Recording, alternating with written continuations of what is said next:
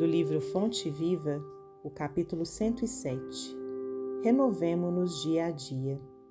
Transformai-vos pela renovação de vossa mente, para que proveis qual é a boa, agradável e perfeita vontade de Deus.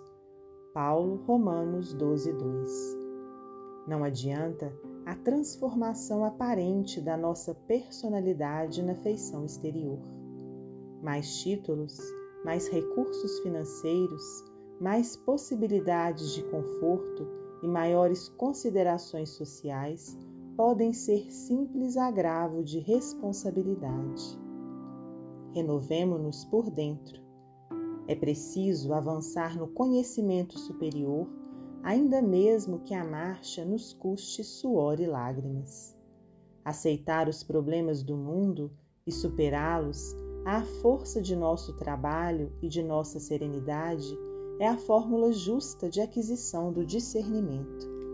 Dor e sacrifício, aflição e amargura são processos de sublimação que o mundo maior nos oferece, a fim de que a nossa visão espiritual seja acrescentada.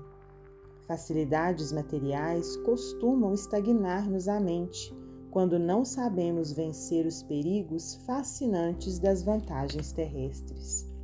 Renovemos nossa alma dia a dia, estudando as lições dos vanguardeiros do progresso e vivendo a nossa existência sob a inspiração do serviço incessante.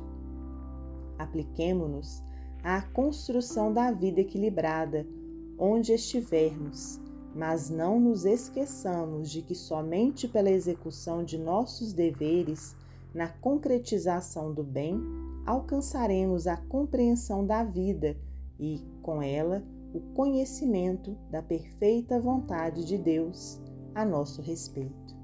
Emmanuel, Psicografia de Francisco Cândido Xavier.